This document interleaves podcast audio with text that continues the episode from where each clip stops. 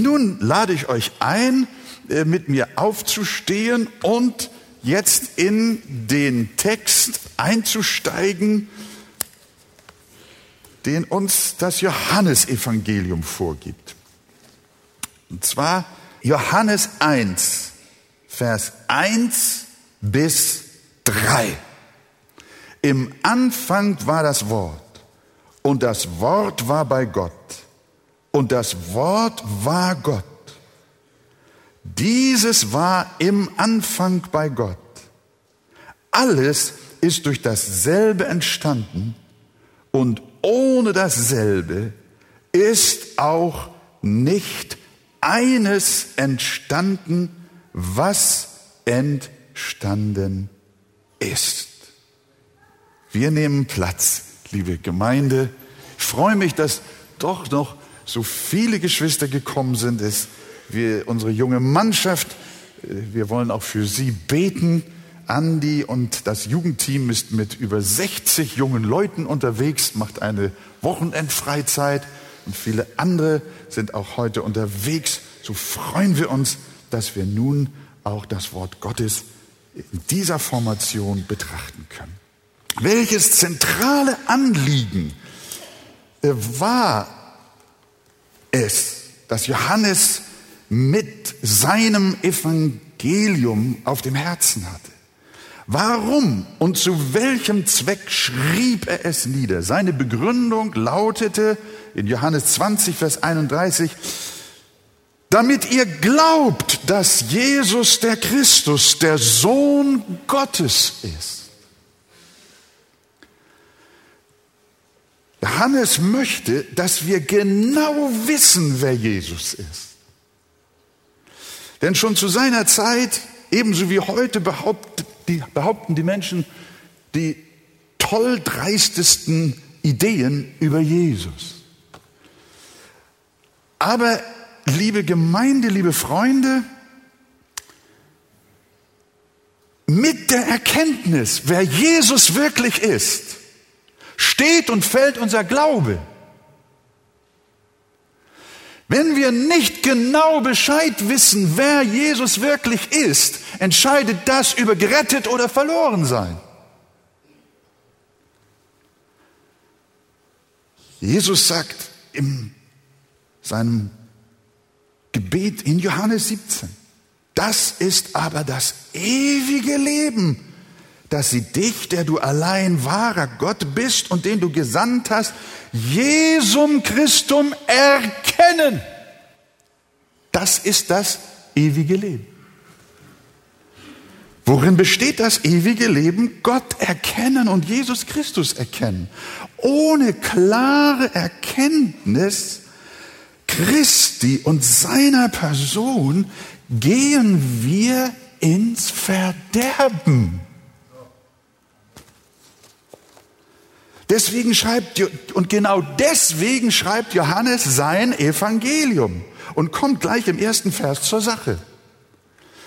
Wie die Geburt Christi historisch abgelaufen ist, davon hat Matthäus und Lukas berichtet.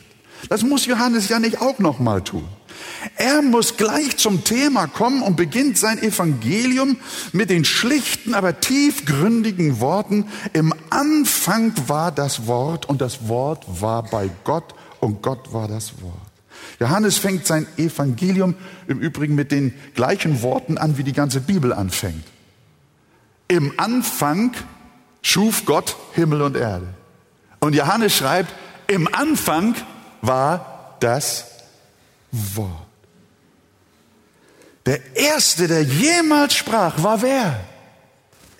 Der lebendige Gott. Und so wie er keinen Anfang, wie er keinen Anfang hat, so hat auch sein Wort keinen Anfang. Wenn Johannes sagt, im Anfang war das Wort, dann meint er den Anfang aller Anfänge, nämlich von Ewigkeit her. Sein Wort war schon immer da, so wie er selbst immer da war. Und worauf bezieht sich dieses sein ewiges Wort? Er enthüllt es ja auf Jesus. Vers 14 macht er das klar. Das Wort ward Fleisch und wohnte unter uns. Hören wir? Das Wort, das im Anfang war, ward Fleisch und wohnte unter uns und wir sahen seine Herrlichkeit, eine Herrlichkeit als des eingeborenen Sohnes vom Vater. Jesus Christus, der eingeborene Sohn vom Vater, ist das Wort, das im Anfang aller Anfänge war. Wer noch nicht so bewandert ist mit Gottes Wort, mit der Heiligen Schrift und auch mit den Evangelien, der darf heute lernen und verstehen, dass die Bibel Jesus Christus immer wieder als das ewige Wort bezeichnet. Und davon redet es. In der Offenbarung 19, Vers 13 heißt es ganz explizit, und sein Name heißt das Wort Gottes. Johannes spricht von Christus wenn er vom Wort spricht. Im Anfang war das Wort, ist also gleichbedeutend mit im Anfang war Christus. Johannes benutzt aber interessanterweise dennoch den Ausdruck Wort, weil er seinen Lesern, besonders den jüdischen, etwas Großartiges und Wunderbares zeigen wollte. Im Alten Testament war es das Wort Gottes, durch das die Welt geschaffen wurde. Gott sprach und es, es werde Licht und es ward Licht. Es war das Wort, durch das sie gemacht wurde. Ja, alles, was Gott gewirkt hatte, wirkte er durch sein Wort. Seine Kraft, sein Wille, seine Gedanken leitete Gott immer durch sein Wort zu den Menschen. Aber dabei begegnen wir im Alten Testament sehr oft einer interessanten biblischen Redewendung, die zum Beispiel so lauten kann. Oft, da geschah das Wort des Herrn zu Abraham, zu Samuel, zu Jesaja. Oder es heißt auch, da erging das Wort des Herrn an Elia, an Jona. Oder auch, da kam das Wort des Herrn zu mir. Alles, was Gott dem Volk Israel an Kraft und Herrlichkeit je übermittelte, kam durch das, was die Bibel das Wort nennt. Und wenn Johannes nun sagt, im Anfang war das Wort, Wisst ihr, wer das besonders gut verstehen sollte und auch verstehen konnte? Das waren die Juden. Denn sie wussten sehr gut, wovon der Evangelist sprach. Sie waren mit diesem Konzept, dass Gott durch sein Wort, seinen Segen, seine Kraft, seine Herrlichkeit, sein Gesetz offenbart, sehr vertraut. Und genau da hinein sagt Johannes seinen jüdischen Volksgenossen. Er hätte ja gleich sagen können, im Anfang war Jesus Christus, dann hätten sie zugemacht. Nee, nee, nee, nee, nee. Der Heilige Geist ist weise. Sondern er sagt, im Anfang war das Wort. Oh, das kennen wir, Johannes. Das ist uns geläufig. Spricht weiter. Johannes sagt, gebt acht, wenn ihr wissen wollt, wer dieses euch so vertraute Wort ist, dann seht euch Christus an. Wenn ihr das Wort, das schöpferische, göttliche, wunderwirkende Wort, das euch durch das ganze Alte Testament begleitet hat, erkennen wollt, dann schaut auf Christus. Dann lernen Sie, der Fels, der in der Wüste war, und alles, was mit ihnen ging an Gnade, Barmherzigkeit, das war das Wort. Das war Christus. Der Engel des Herrn, wie er genannt wird. Ja, dieser Jesus ist die Verkörperung des göttlichen Wortes. In ihm ist alles Wort zusammengefasst, das jemals von Gott ausgeht. Haben wir das verstanden? Sehr wichtig. In Jesus Christus ist alles Wort das jemals von Gott ausgegangen ist und noch ausgeht, in Jesus Christus zusammengefasst, verkörpert, verleiblicht, personifiziert. Jesus Christus ist das personifizierte Wort des lebendigen Gottes. Habt ihr das verstanden? Dann macht den Pastor mal Mut und sagt ja. Na, das ist schon mal gut, nicht wahr? Gott hat sein, sein Wort buchstäblich einen Leib aus Fleisch und Blut gegeben. Sein Wort ist Mensch geworden. Wenn du möchtest, dass Gott zu dir redet, das ist jetzt eine persönliche Botschaft vielleicht an dich. Wenn du möchtest, viele Menschen sagen, ich möchte, dass Gott zu mir redet. Wenn du möchtest, dass Gott zu dir redet, dann tut er das nicht durch spirituelle Erfahrungen durch äh, mystische Erscheinungen oder äh, äh, äh, Sonderbarkeiten oder sonstige übersinnliche Dinge, wo wir Gott so suchen, auch in der Esoterik und sonst was. Nein, wenn du möchtest, dass Gott zu dir redet, dann wisse, dass er das durch eine Person tut. Durch seinen Sohn Jesus Christus. Wenn du Gott hören willst, dann musst du Jesus hören. Darum sagt Christus dies, sagt, Gott über Christus, der Vater. Dieser ist mein lieber Sohn. Was denn? Den sollt ihr hören. Und die Maria, was hat sie gesagt? Was er euch sagt, das tut. Und wo sagt er uns, was wir tun sollen? Wo können wir ihn hören? Durch die Bibel.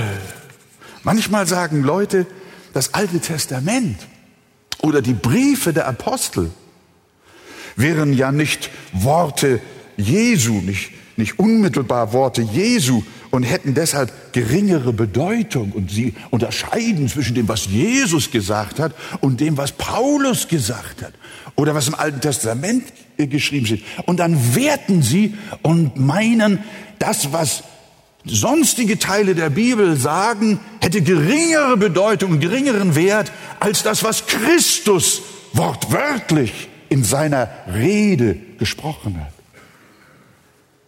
Wer das sagt, hat Johannes nicht verstanden. Seine Botschaft lautet, alles Wort, das von Gott ausging, ist Christi Wort. Deshalb ist auch die ganze Bibel Christi Wort. Der Schöpfungsbericht ist Christi Wort. Die Lehrbriefe sind Christi Wort. Das Gesetz Mose ist Christi Wort. Die Offenbarung ist Christi Wort. Die ganze heilige Schrift ist das Wort unseres Herrn Jesus Christus. Könnt ihr das auch unterstreichen? Das müssen wir den Menschen sagen. Und manchmal auch Christen sagen, die noch nicht das Geheimnis des Wortes, von dem Johannes spricht, in ihrem Herzen aufgenommen haben.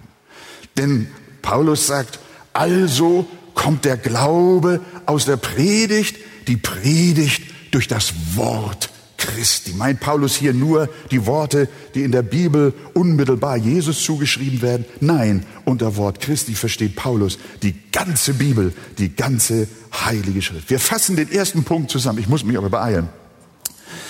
Der Satz, im Anfang war das Wort, bezeichnet Jesus Christus, Gottes Sohn, der zugleich mit dem Vater von den ewigen Anfängen her existierte und in dem Gott sein ewiges Wort zusammengefasst hat. Das ist, was Johannes ausdrückt. Und dann heißt es, das Wort war bei Gott. Das meint Christus, der das Wort ist, war bei Gott. Niemand hat Gott je gesehen, heißt es dann in Vers 18 weiter. Der eingeborene Sohn, der in des Vaters Schoß ist, der hat es uns verkündigt. Gott der Vater war von Ewigkeit her mit Jesus in wunderbarer Gemeinschaft. Hier äh, äh, bringt Johannes gleich im ersten Vers äh, äh, ein, ein gewisses Licht über die Trinität mit rein. Das ist ihm wichtig. Das Wort Christus, damit fängt er an. Und dann kommt die Trinität beiden ersten Personen der Gottheit. Und das Wort, der Herr Jesus, war bei Gott.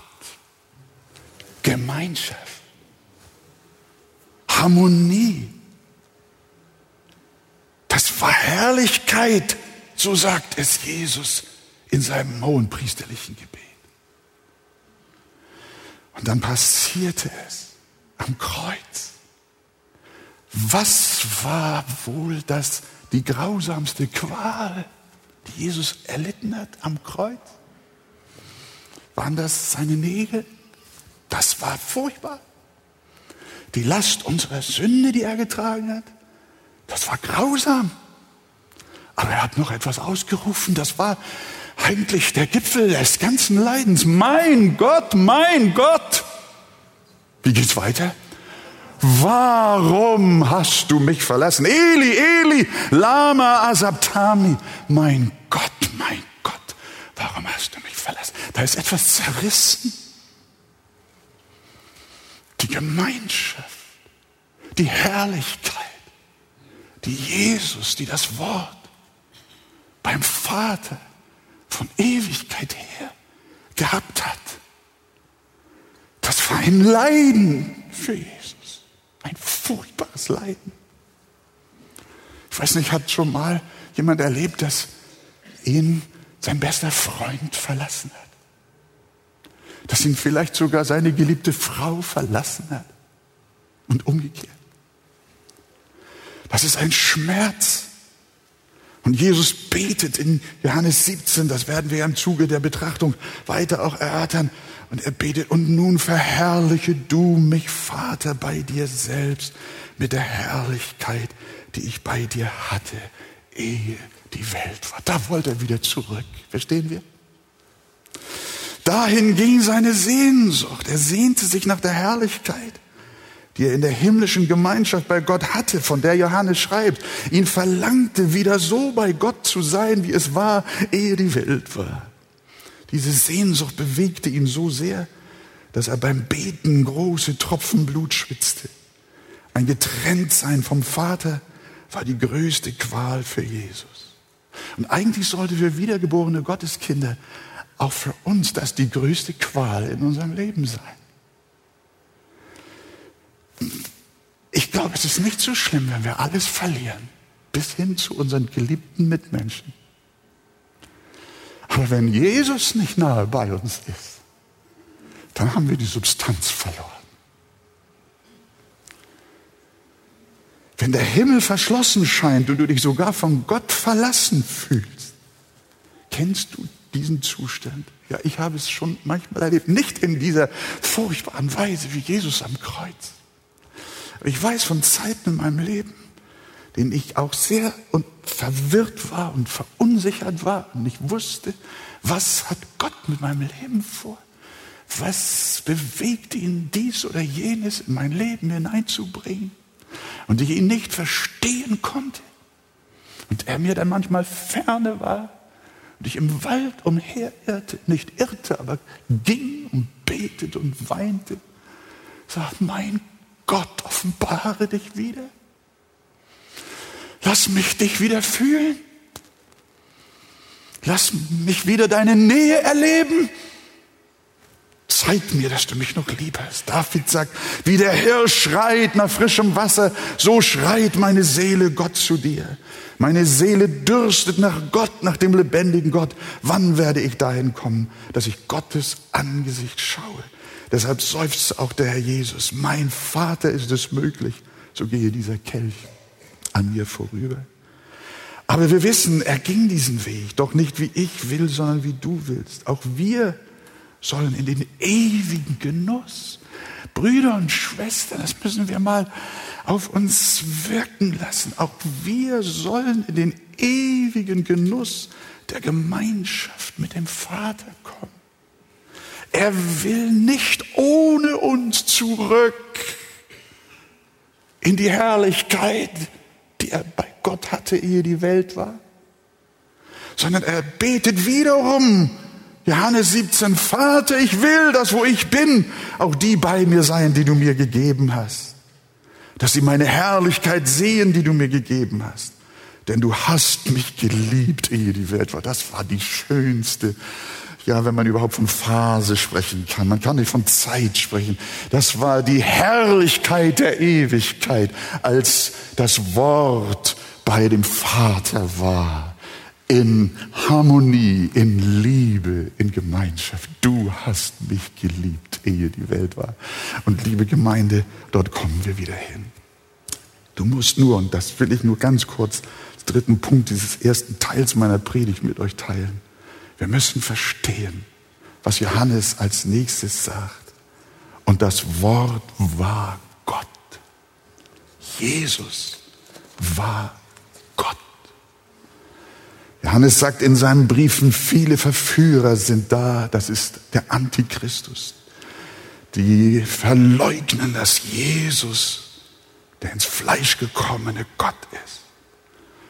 Er sagt dann sogar so, jemand zu euch kommt und bringt diese Lehre nicht, den nehmt nicht ins Haus und grüßt ihn nicht.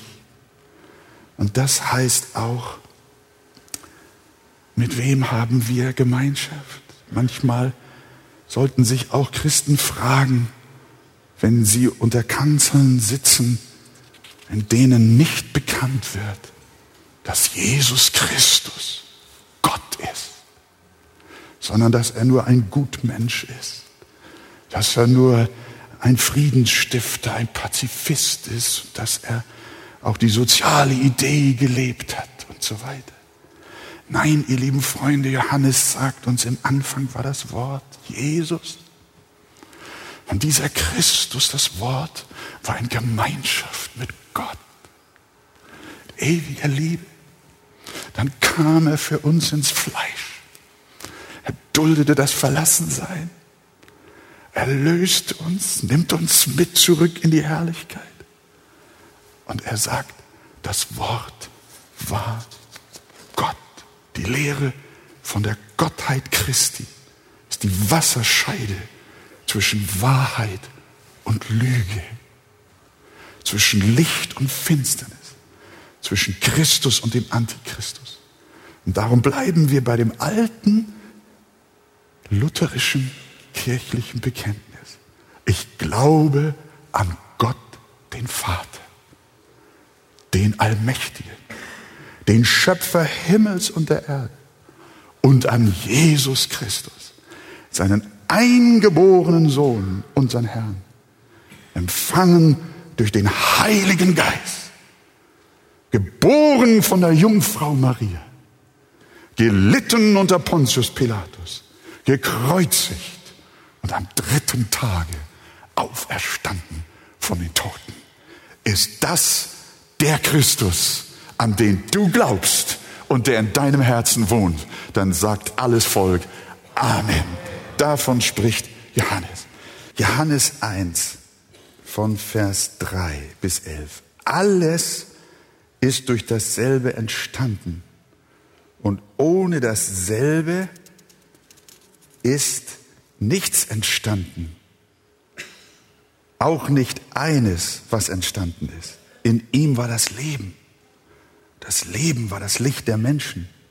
Und das Licht leuchtet in der Finsternis. Und die Finsternis hat es nicht begriffen. Es war ein Mensch von Gott gesandt, der hieß Johannes. Dieser kam zum Zeugnis, um von dem Licht Zeugnis zu geben, damit alle durch ihn glaubten. Nicht er war das Licht, sondern er sollte Zeugnis geben von dem Licht. Das wahrhaftige Licht, welches jeden Menschen erleuchtet, sollte in die Welt kommen. Er war in der Welt und die Welt ist durch ihn geworden. Aber die Welt erkannte ihn nicht.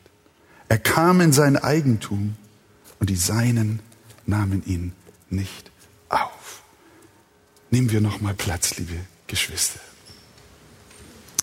Johannes wiederholt sich, indem er sagt, dieses, das Wort des Christus, war im Anfang bei Gott. Er spricht also von der Präexistenz des Sohnes Gottes bei seinem himmlischen Vater von Ewigkeit her. Das zu betonen, das scheint ihm doppelt wichtig zu sein. Er wiederholt das. Und dann eben Vers 3, alles ist durch dasselbe, durch dasselbe Wort entstanden. Das müssen wir jetzt auch mal auf uns wirken lassen.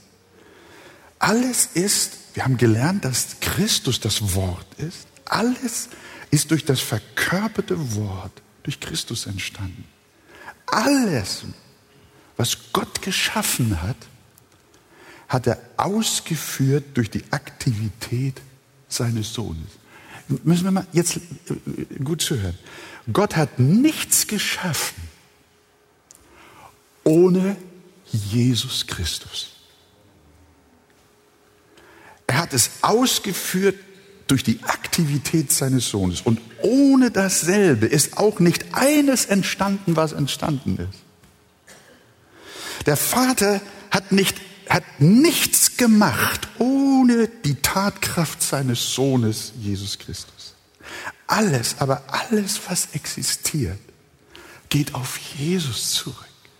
Merken wir, was für eine zentrale Rolle Jesus spielt, nicht nur in der Heilsgeschichte, sondern auch in der Schöpfungsgeschichte, in der Erhaltungsfrage der Welt. Da gibt es Leute, die sagen, Jesus, nein, das brauchen wir nicht. Ja, Gott, ja, den Schöpfer. Nein, Freunde, es gibt keine Schöpfung ohne Jesus. Deswegen beten wir ihn an.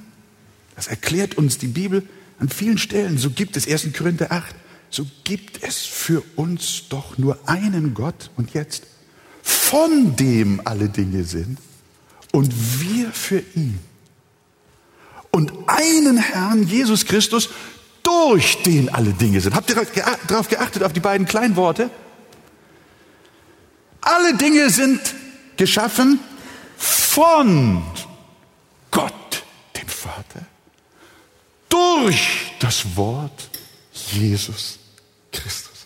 Auch 1. Korinther 1, Vers 16. Durch ihn, Christus, ist alles geschaffen was im Himmel und auf Erden ist, das Sichtbare und das Unsichtbare. Es seien Throne oder Herrschaften oder Fürstentümer oder Obrigkeiten. Es ist alles durch Jesus geschaffen. Merken wir, dass wir schon in der Schöpfung anfangen dürfen, Jesus anzubeten? Ist das nicht herrlich?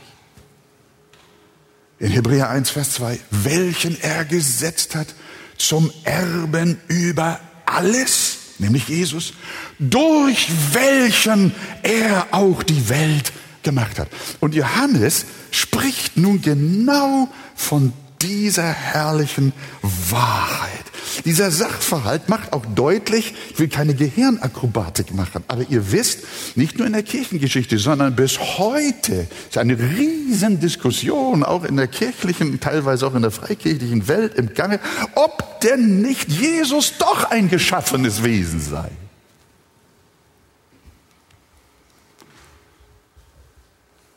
Nach Johannes ist das nicht möglich. Und nach der ganzen Schrift auch nicht. Schlicht und ergreifend in dem Einsatz. Deswegen ist es nicht so verkehrt, sich die Texte wirklich genau anzuschauen, was sie sagen. Wenn Jesus ein Geschöpf gewesen wäre, hätte der Vater ihn ja aus sich selbst erschaffen müssen. Dann hätte es ja doch etwas gegeben, was der Vater ohne den Sohn geschaffen hat, denn er war ja noch nicht da. Nein, die Bibel sagt, Johannes sagt, es ist nichts entstanden, auch nichts, auch gar nichts, nicht eines ist entstanden, was entstanden ist, ohne dasselbe, ohne den Herrn Jesus Christus. Unser Text sagt, dass Gott nichts allein aus sich selbst geschaffen hat, sondern dass er alles durch den Sohn geschaffen hat. Darum muss der Sohn ungeschaffen sein, wie der Vater von Ewigkeit her gewesen sein. Ich weiß jetzt schon, wenn wir das ins Land ausstrahlen, dann können wir uns vor Protesten nicht retten. Halleluja, sagt einer. Aber da sind viele Beter im Lande die uns nicht nur anrufen, sondern die uns schreiben und mailen und die uns Mut machen und die uns sagen, Pastor, liebe Arche, bleib bei dem, was geschrieben steht, bleib bei dem Zeugnis des Johannes. Und ich weiß jetzt schon, dass im Lande eine große Freude darüber ist, dass wir das Johannesevangelium in, über den Äther ausstrahlen, wie man so schön sagt, über den Satelliten oder über Kabel. Und wir das Wort der Wahrheit sagen, Jesus Christus ist der lebendige Jesus Christus ist Gott mit dem Vater gleichen Wesens, ungeschaffen, zwar aus dem Schoß des Vaters, aber doch von Ewigkeit her ist er der lebendige Gott und der Sohn des lebendigen Gottes, durch den alles geschaffen ist, was von Gott gekommen ist. In Jesu Namen. Sag doch Amen. Oh, ich freue mich schon richtig auf das, was kommt und werde meiner Frau sagen, sie soll mir was Warmes anzuziehen besorgen.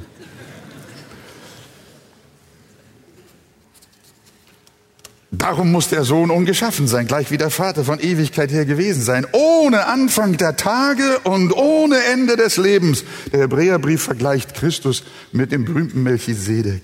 Darum gebührt Jesus wie dem Vater alle Ehre. Darum beten wir Christus an, Freunde.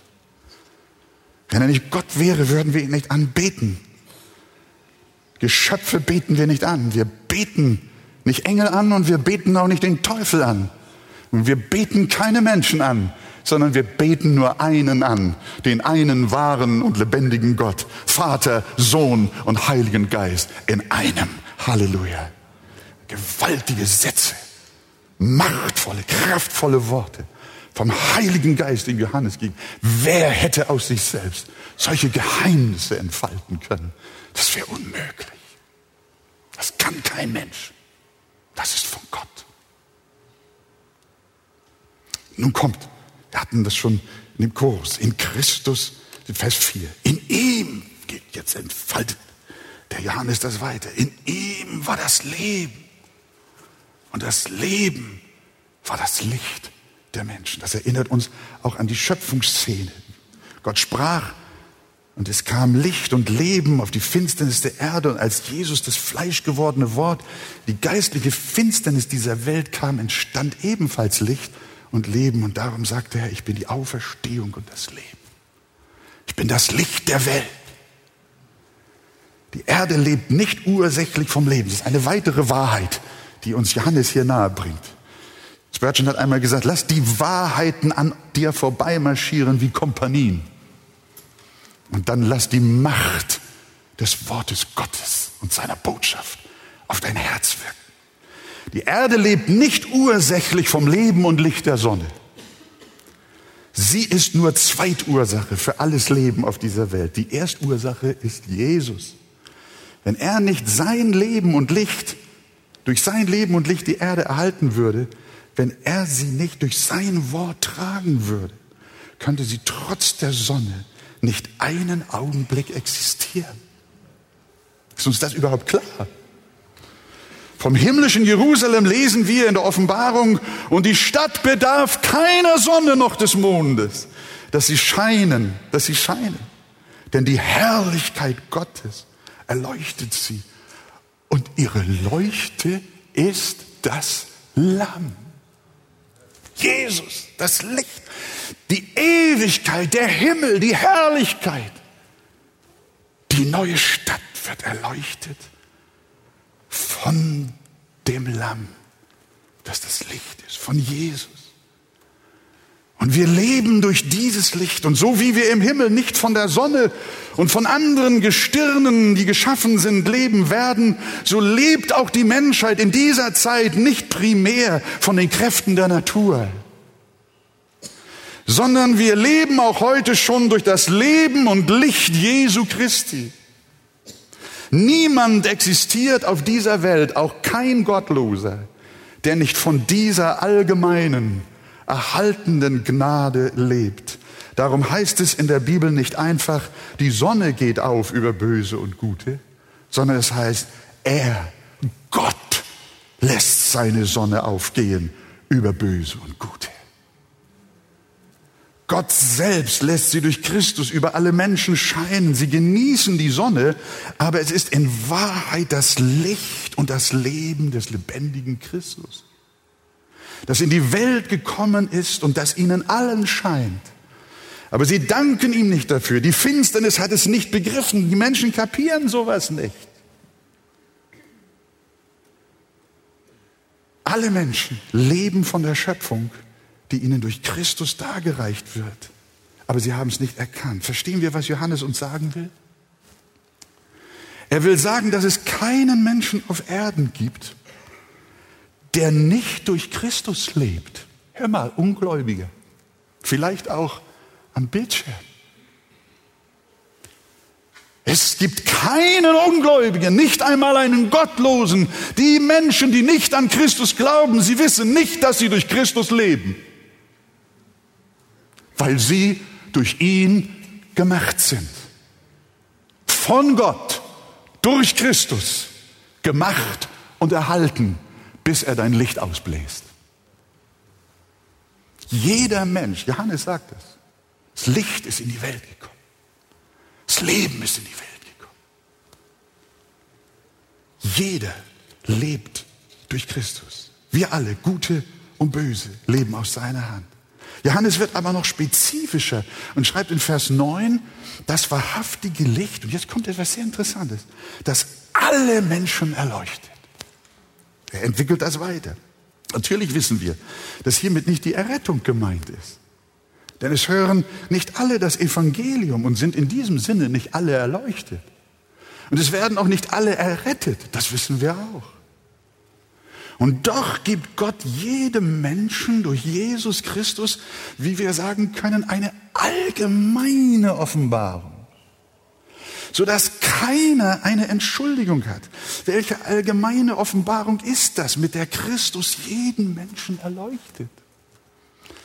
Wenn ich die Bibel und ihren Kontext, sie legt sich ja selber aus, richtig verstehe, dann kann damit durchaus, und wahrscheinlich ist es so, das Gesetz Gottes gemeint sein, das zugleich auch das Gesetz Christi ist.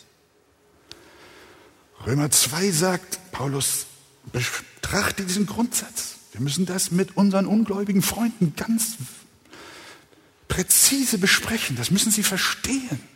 Und wir auch.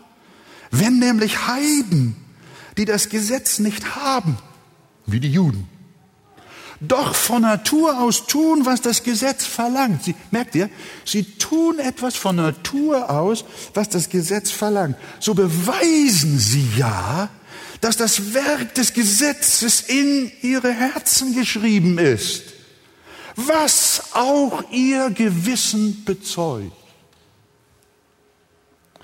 Gott hat durch das Gewissen sein Gesetz auch in das Herz eines jeden Ungläubigen geschrieben und ihn so wunderbar erleuchtet durch das Gesetz, dass er den Buchstaben nach nicht kennt, aber in seinem Gewissen leuchtet.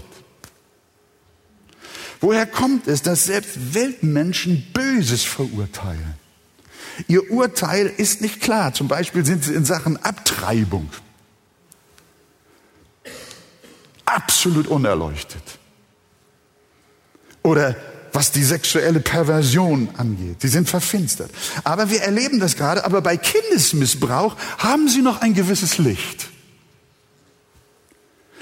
Ebenso, wenn es um Gewaltverbrechen oder schweren Betrug geht. Woher haben sie dieses Licht?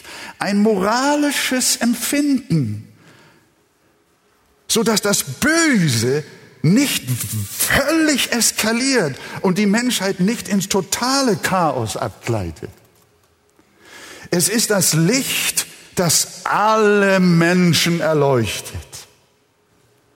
Es ist das Licht, das durch Christus in die Welt gekommen ist. Es ist seine Reinheit, es ist seine Wahrheit, es ist seine Liebe, es ist sein moralischer Standard, es ist seine Gerechtigkeit, indem er alles Gesetz Gottes erfüllt hat und in Heiligkeit gelebt und gewandelt und vom Himmel her auch regiert hat. Jesus ist die Erfüllung des Gesetzes. Er ist das Licht der Welt, die Sonne der Gerechtigkeit. Die Gewissen aller Menschen sind von diesem Licht erleuchtet, auch wenn sie das Evangelium nicht präzise gehört haben. Niemand hat eine Entschuldigung. Niemand kann sagen, ich habe nicht gehört, ich habe nicht gesehen, ich bin nicht erleuchtet. Stimmt nicht. Du weißt, dass das Übertreten der Gebote Gottes Sünde ist. Das sagt dir dein Gewissen. Du siehst an den Werken der Schöpfung, dass ein Schöpfer da ist und du hast Licht in deinem Gewissen, dass du weißt, was Sünde ist. Aber du sündigst trotzdem, merkst du? Die ungläubigen Menschen sollen nicht so tun, als wüssten sie nicht. Sie wissen, Johannes sagt, Jesus ist das Licht. Das Wort ist das Licht, das alle Menschen erleuchtet.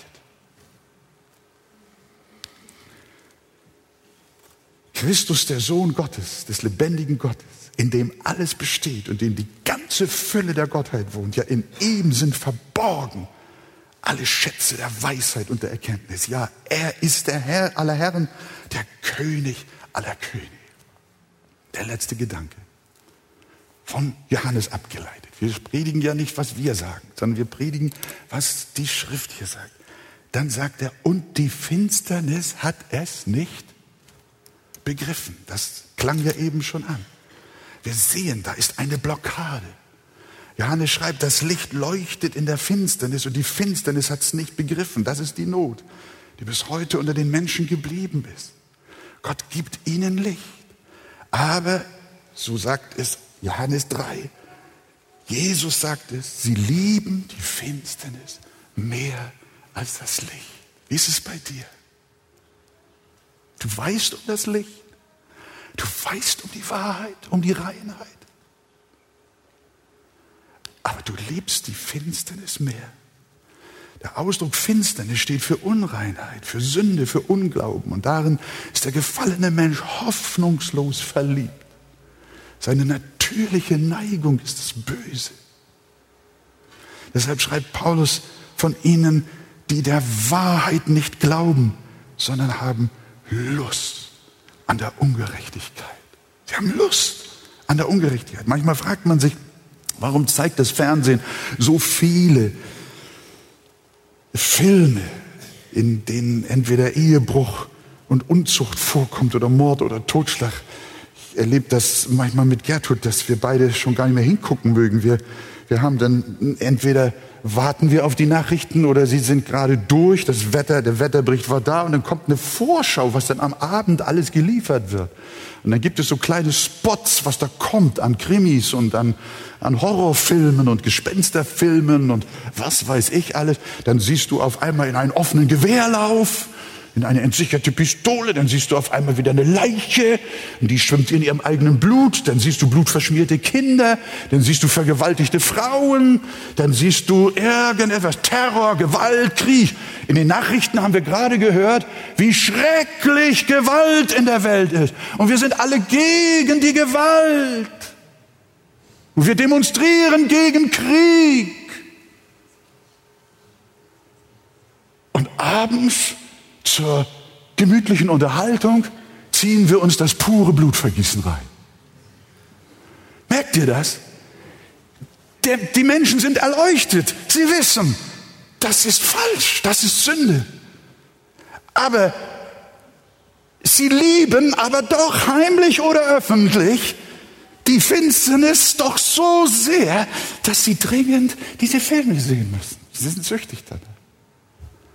Als jemand mal gefragt wurde, äh, ein, ein Fernsehverantwortlicher, warum sie denn so viele äh, schmutzige und niveaulose, ordinäre äh, Filme machen, dass sie Kinder sich nicht angucken können, dann hat er geantwortet, die Leute wollen das so.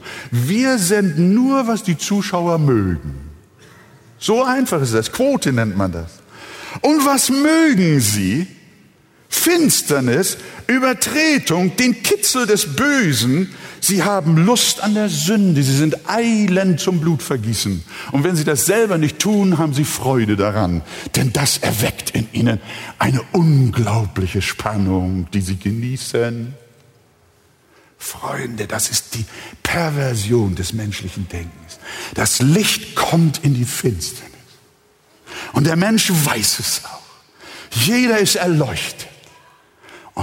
Doch liebt er die Finsternis mehr als das Licht. Sie sind erleuchtet. Sie haben eine ziemlich klare Erkenntnis darüber, in welches Elend Sünde führt. Aber sie begreifen es dennoch nicht. Sie sind wie Drogensüchtige. Sie wissen, dass das Gift sie umbringt. Aber sie lieben den Rausch so sehr. Sie kommen aus ihrer inneren Gefangenschaft nicht heraus. Die Bibel nennt das die völlige Verdorbenheit des Menschen. Das Licht scheint in der Finsternis. Sie begreifen es nicht. Ihr habt sicherlich irgendwo schon mal im Garten oder im Wald, habt ihr mal so einen, einen Stein, einen Fels genommen, den ihr mit zwei oder vier oder noch mehr Händen weg äh, bewegen musstet und umkippen musstet. Und was passierte? Dann seht ihr auf einmal ein Gewimmel von allerlei Tieren und Ungeziefer. Und ich habe da mal bei so einer Gelegenheit da besonders die Tausendfüßler mir angeschaut. Anstatt dass die Tausendfüßler sagen, oh, wie schön hell ist das hier. Endlich kann ich gucken. Was machen die? Sie suchen sofort wieder was die Finsternis. Und so ist das mit den Menschen. Die Finsternis hat's nicht begriffen. Bei Licht entscheidet er sich nicht für das Licht, sondern er flieht in die nächste Finsternis. Das ist, was Johannes sagt. Die Botschaft für dich lautet, du bist hoffnungslos verloren, solange du von deiner alten sündhaften Natur eingewickelt bist wirst du die Finsternis immer mehr lieben, wiewohl du erleuchtet bist. Du wirst dich nicht für Christus entscheiden. Du kannst es nicht einmal. Denn dein Wille ist durch deine sündhafte Natur gefangen. Es muss ein Wunder geschehen, von dem Johannes im nächsten Vers spricht. Das werden wir, so Gott will, nächsten Sonntag hören. Dann sagt er, dass es doch Menschen gibt, obwohl die Finsternis es nicht begriffen hat, gibt es doch Menschen, die Jesus aufnehmen, die an seinen Namen glauben. Aber er erklärt gleich, was sind das für Menschen? Was sind das für Menschen, die jetzt auf einmal das Licht doch mehr lieben als die Finsternis? Was sind das für Menschen? Das sind Menschen, sagt Johannes, die nicht aus dem Willen des Fleisches, sondern die aus Gott geboren sind. Habt ihr das verstanden? Hier kommt Johannes, in Johannes 3 entfaltet er das ja später mehr. Seitdem das jemand von neuem geboren wird, so kann er nicht das Reich Gottes sehen. Hier sagt Johannes sofort, es ist Licht über die Menschen gekommen. Jede Menge Licht durch das Wort, durch Christus. Aber sie können nicht, sie verstehen nicht, sie wollen nicht und sie können nicht wollen, weil ihr Wille gebunden ist unter der Leidenschaft und Gefangenschaft der Sünde. Sie sind tot in ihren Übertretungen. Aber preis sei Gott. Es gibt doch Menschen, die nehmen Christus auf und die lieben das Licht mehr als die Finsternis und die glauben an Gott. Und das sind die, die nicht aus dem menschlichen Willen, sondern aus Gott geboren sind. Mein Freund, Gott hat dir Licht gegeben. Du brauchst eine neue Geburt. Wir können Christus nicht erkennen. Wir können ihn nicht aufnehmen. Wir können nicht in rettendem Glauben zu ihm stehen. Es sei denn, wir haben Leben aus Gott empfangen durch eine neue Geburt. Wer von euch hat das in seinem Leben durch die Gnade Gottes erfahren? Wer von euch weiß, ich bin neu geboren? Halleluja. Wer von euch weiß, dass das nicht euer Verdienst ist? Wer weiß das? Wisst ihr, dass das nicht euer Verdienst ist? Ich muss zwei Hände heben. Es ist nicht mein Verdienst. Die Gnade Gottes in unserem Leben. Und ich möchte dir eines ans Herz legen. Erkenne, dass du unfähig bist. Erkenne, dass du in dir selber keine Kraft hast, zu Gott zu kommen. Deine Verdorbenheit ist so stark. Du schaffst es nicht, dich aus dir selbst zum Herrn aufzuraffen, sondern du brauchst eine Berührung und eine Lebendigmachung vom lebendigen Herrn. Halleluja. Darum sag, Herr Jesus, ich kann nicht, ich brauche dich, du alleine. Gott sei mir Sünder gnädig. Wollen wir das mal zusammen sagen? Gott sei mir Sünder gnädig. Halleluja. In Jesu Namen. Und er wird dir gnädig sein, weil das, was du gerade ausgesprochen hast, nicht durch dich selbst, sondern wenn es aus der Tiefe deines Herzens kommt, dir vom Heiligen Geist, dem lebenspendenden Geist Gottes in dein Herz gegeben wurde, ein solches Sehnsuchtsgebet nach Heil und Erlösung zu beten, wie der Hirsch schreit nach frischem Wasser. Amen.